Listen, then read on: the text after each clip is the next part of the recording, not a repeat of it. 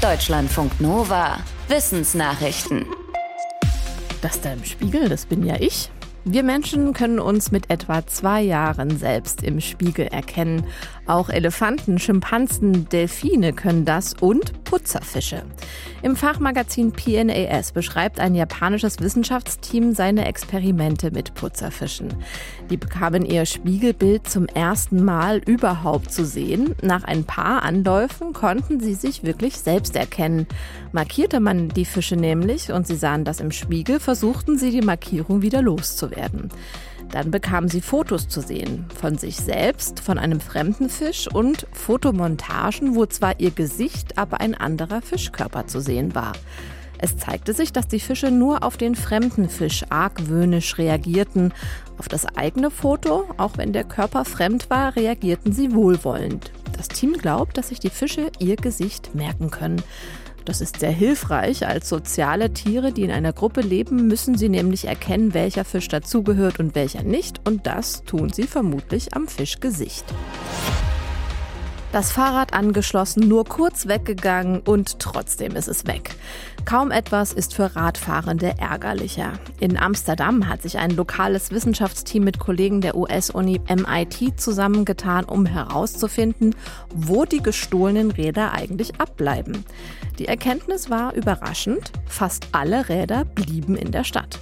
Für ihr Experiment haben sie 100 Secondhand-Räder mit Trackern ausgestattet und an öffentlichen Plätzen angeschlossen abgestellt. Innerhalb eines halben Jahres wurden 70 der 100 Räder geklaut. Im Fachmagazin Plus One schreibt das Team, dass danach nur zwei Räder die Stadtgrenze überquerten. Alle anderen wurden innerhalb Amsterdams weitergegeben, vermutlich verkauft. Ein paar davon sogar in Fahrradläden. Ob die Ladenbesitzer wissen, dass sie heiße Ware verkaufen, ist unklar. Etwa ein Drittel der Diebstähle ordnet das Team organisierter Kriminalität zu. Die Diebe waren meist zur gleichen Zeit unterwegs, am häufigsten montags und mittwochs um 3 Uhr früh. In Amsterdam gibt es mehr Fahrräder als Einwohner und Einwohnerinnen. Etwas mehr als 820.000 Menschen gibt es und schätzungsweise 850.000 Räder. Gefährdete Tierarten fallen uns einige ein. Eisbären, Orang-Utans, Elefanten. Aber wie sieht es mit Pflanzen aus? 40 Prozent aller Pflanzenarten weltweit sind vom Aussterben bedroht. In unserer Wahrnehmung spielen sie aber oft eine geringere Rolle als Tiere. Eine Studie der Uni Oxford hat sich mit der Frage beschäftigt, ob ein Dokumentarfilm diese Wahrnehmung ändern kann. Konkret wurde geschaut, welche Auswirkungen die Ausstrahlung der Doku Green Planet hatte. Die Doku wurde im vergangenen Jahr in mehreren Episoden in der BBC gezeigt. Fünf Millionen Menschen schalteten ein. Die Auswertung der Google Trends und Wikipedia-Anfragen nach der Ausstrahlung zeigte tatsächlich gesteigertes Interesse. Mehr als ein Viertel der in der Doku erwähnten Pflanzen wurden danach besonders oft gegoogelt. Bei Wikipedia verzeichnete ein Drittel der Seiten, die sich mit Pflanzen aus der Doku beschäftigten, erhöhte Anfragen. Je prominenter eine Pflanze gezeigt wurde, desto eher tauchte sie dann auch wieder bei der Online-Auswertung auf. Astronomen sprechen von einer wohl perfekten Explosion im All.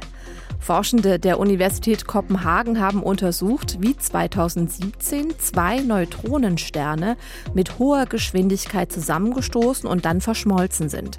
Anschließend kollabierte das Ganze und bildete ein schwarzes Loch. Laut den Forschenden war die Explosion anders, als sie erwartet hatten. Die Wissenschaftler waren davon ausgegangen, dass sie wie eine abgeflachte Scheibe aussehen würde. Ein bisschen so wie ein riesiger, leuchtender kosmischer Pfannkuchen. Stattdessen war es eine Explosion, die die Form einer perfekt geformten Kugel hatte. Warum ist den Forschenden noch ein Rätsel. Bei der Explosion herrschten extreme physikalische Bedingungen, Temperaturen von Milliarden Grad und Magnetfelder, die zu den stärksten im Universum gehören. Die Explosion entfesselte für einige Tage die Leuchtkraft von etwa einer Milliarde Sonnen.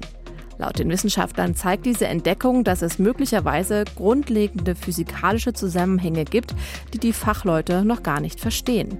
Die Studie ist im Fachmagazin Nature erschienen. Eine Eins im Abi ist nicht mehr so besonders wie noch vor ein paar Jahren. Das zeigt die Notenstatistik der Kultusministerkonferenz, über die die Stuttgarter Nachrichten berichten. Letztes Jahr hatte in jedem Bundesland mindestens jeder vierte Abiturient eine Note zwischen 1,0 und 1,9. Dabei ist eine deutliche Veränderung zwischen der Zeit vor und nach der Corona-Pandemie zu erkennen. Im Vor-Corona-Jahr 2019 hatten in Schleswig-Holstein und Niedersachsen zum Beispiel 19 Prozent der Schülerinnen und Schüler einen Einserschnitt. Letztes Jahr erhöhte er sich in Schleswig-Holstein auf 25 Prozent und in Niedersachsen sogar auf 27 Prozent. In Thüringen gab es die meisten Einser-Abis. 2019 schafften das dort 37 Prozent der Schülerinnen und Schüler.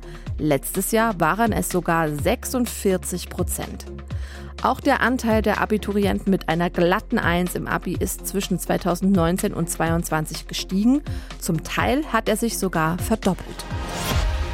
Schlangen haben keine sichtbaren Ohren wie wir, sie hören aber offenbar besser, als man meinen könnte.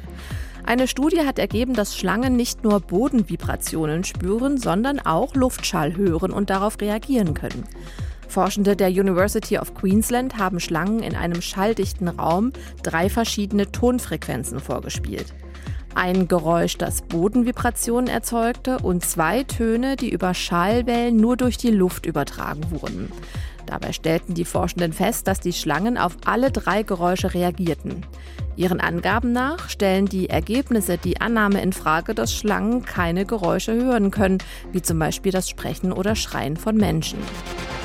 Deutschlandfunk Nova